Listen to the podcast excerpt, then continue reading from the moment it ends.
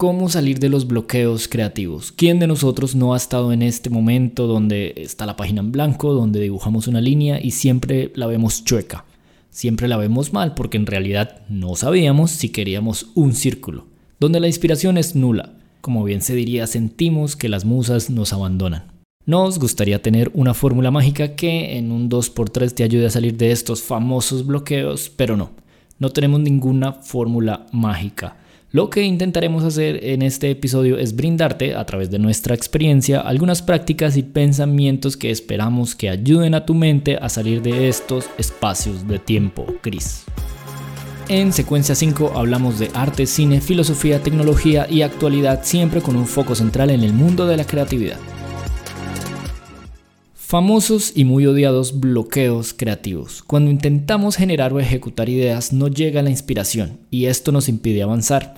Es como un enorme muro mental que nos lleva a un terreno semidepresivo y frustrante que incluso nos hace pensar que no servimos para esto, que debemos cambiar de profesión y que es el fin del mundo. Así que este es el momento de empezar a inspeccionarnos antes de seguir intentando atravesar un muro que aparentemente nos supera. Cuando estaba en la universidad vi un conversatorio que cambió mi perspectiva acerca de la creatividad. En este conversatorio estaba involucrado Jorge Luis Borges, uno de los ponentes le señalaba que él era un escritor que no se preocupaba por su pueblo. Usted tiene una voz muy importante, debería preocuparse por ser la voz de las personas, le decía este hombre. Yo escribo para mí mismo, respondió Borges. Su interlocutor, un poco molesto, le responde, pero señor Borges, no hay escritura sin un lector externo. La gente necesita escuchar sobre las necesidades sociales. Y con el genio que caracterizaba a Borges, le respondió, creo que para eso mejor entonces me dedico a escribir panfletos políticos antes que cuentos. Me di cuenta que Borges no hablaba precisamente de escribir cosas y dejarlas guardadas en un cajón, hablaba de sinceridad. Una de las grandes características de nuestra creatividad es que no tiene el fundamento de su propósito en satisfacer el ocio de las personas, sino de ser completamente sincera con nosotros mismos. Y sé que este tema ya lo hemos tocado en dos episodios anteriores, pero recurrentemente es el pilar que más olvidamos, la sinceridad con nosotros mismos. No seas egoísta contigo mismo. Muchas veces llegamos a estos bloqueos porque estamos intentando ser quienes no somos, ser el escritor de buenos panfletos políticos solo porque un público lo exige, ser una versión diferente de nosotros mismos solo porque tu familia, tus amigos y tu círculo lo exige y espera algo específico de ti. Nuestra vida entera puede llegar a ser un bloqueo creativo porque intentamos crear panfletos sin realmente escucharnos a nosotros mismos. David Lynch mencionaba esto sobre las ideas y la creatividad. No conocemos la idea hasta que ésta entra en una mente consciente. Las ideas tienen que viajar bastante lejos antes de entrar en la mente consciente. Así que al trascender empiezas a expandir esa conciencia, es decir, a hacer consciente lo inconsciente tendrás ideas en un nivel más profundo. Ahí tienen más información y más de una emoción. Es la felicidad en el hacer lo que me resulta grandioso para mí. La captura de más ideas se vuelve cada vez más fácil. Y además desarrollas una especie de confianza en ti mismo. Dicho esto, hay un par de cosas que son importantes en este tránsito del bloqueo creativo al estado de flow. La primera de ellas es reconstruir tus horarios. Ten una rutina. Recuerda, si hay desorden, la creatividad no tiene dónde moverse. Es como si estuvieras en un cuarto totalmente desordenado. Intentas pasar, pero vas golpeando y pisando cosas en el suelo o que no están en su lugar. Te lastimas o rompes algo. Es más, creo que ni ganas te darían entrar en una habitación totalmente desordenada. Igual pasa con tu mente.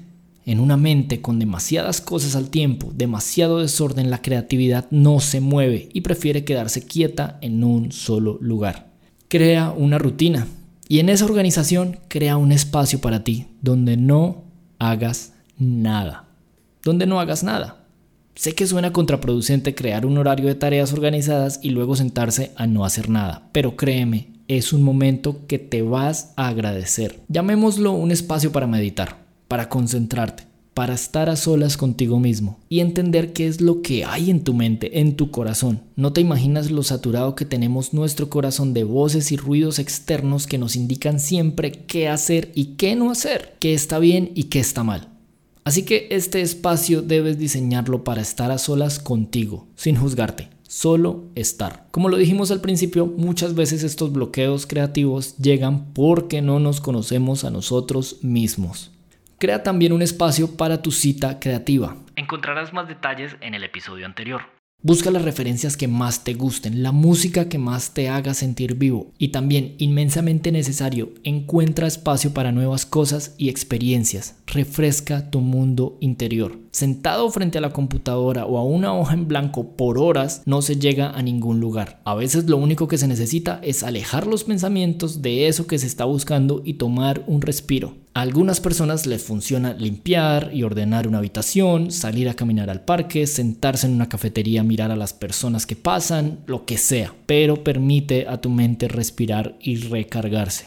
Piensa en lo que nunca pensarías. Cuando regreses a tu proceso creativo, hay un truco eficaz para salir del hoyo. Para el diseñador Andy Mangold es no alejarse del proceso, seguir adelante y comenzar a pensar en las peores soluciones o peores ideas. A partir de ahí, las ideas que intentan ir en la dirección contraria, es decir, mejores soluciones, surgirán poco a poco hasta salir de la sensación de estancamiento.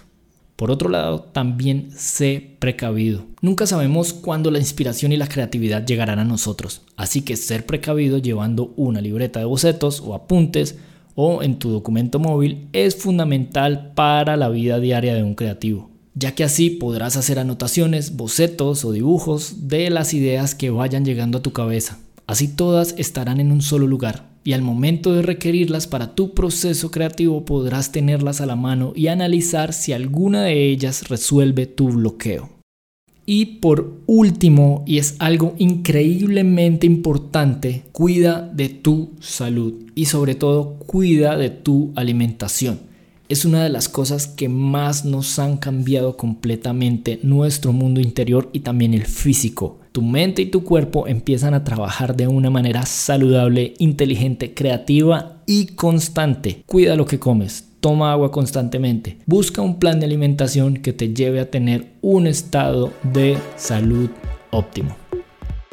Y hasta acá este episodio de Secuencia 5. Por lo pronto recuerden que me pueden encontrar en Instagram como arroba darling.co, que es mi proyecto profesional de fotografía, y como arroba Dave Calderon R, que es mi perfil personal.